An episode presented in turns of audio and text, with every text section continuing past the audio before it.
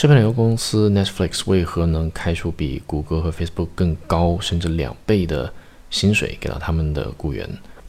这里呢，一位在谷歌的软件工程师给出了答案。那么，首先呢，是因为 Netflix 确实现金流非常棒，他们能给到这样的待遇。那么，其次呢，是说到 Netflix 其实它的工作压力会相对谷歌和 Facebook 而言会更大。那么再者呢，是考虑到刚刚说到第二点，工作压力是比较大的。那么其实对应的人员流动也比较大。Netflix 呢是考虑到对于人员人员的培训成本比较高，所以呢，他们索性从一开始就从自身的岗位开始招聘，而不是像其他的公司一样会逐步的去培养这些员工。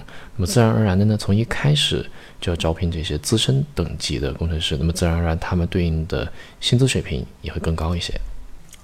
Core selected. Why does Netflix pursue such an aggressive wage policy by paying its computer programmers almost twice as much as Google or Facebook? From Lin Chuan Zhang. Netflix only hires senior software engineers. As far as I could tell, this isn't title inflation, but descriptively accurate. That is, engineers at Netflix are usually at skill levels comparable to senior software engineers at other top tier tech companies. At that level, the difference in pay is much less than a factor of two. Netflix allegedly pays 400,000 for senior software engineers. Keep in mind that Netflix has relatively few benefits and basically no monetary compensation other than base salary. I can't find reliable and public total compensation numbers for senior software engineers at Google or Facebook, but rest assured that it's considerably higher than 200,000 still on average less than 400,000 probably. As for why Netflix probably pays more, here are the possible reasons. First, because they can. My impression is that just as ads at Facebook or Google makes money fall from the sky, Netflix subscriptions basically print money, aka it's a highly scalable way to make lots of money with high gross margins.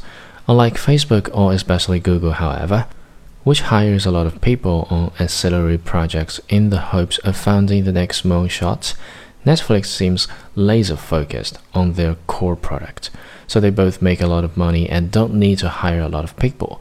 If tech is the center of your business and you're only planning to hire a few engineers, why not pay a lot to hire the best? Second, work at Netflix is more stressful. I don't know how true this is, but the reputation in the Valley is definitely that Netflix is much more stressful than Facebook, which is more stressful than Google.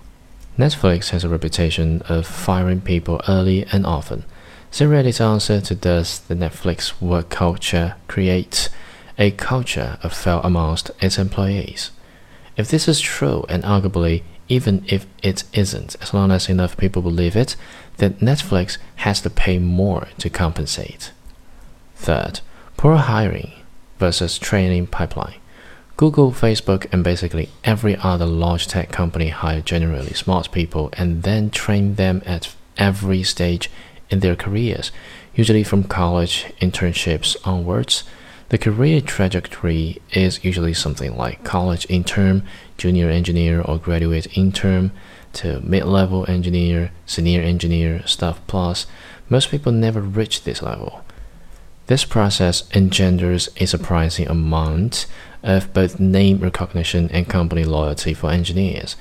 Netflix tries to skip past all of that and only start hiring at the senior engineer level.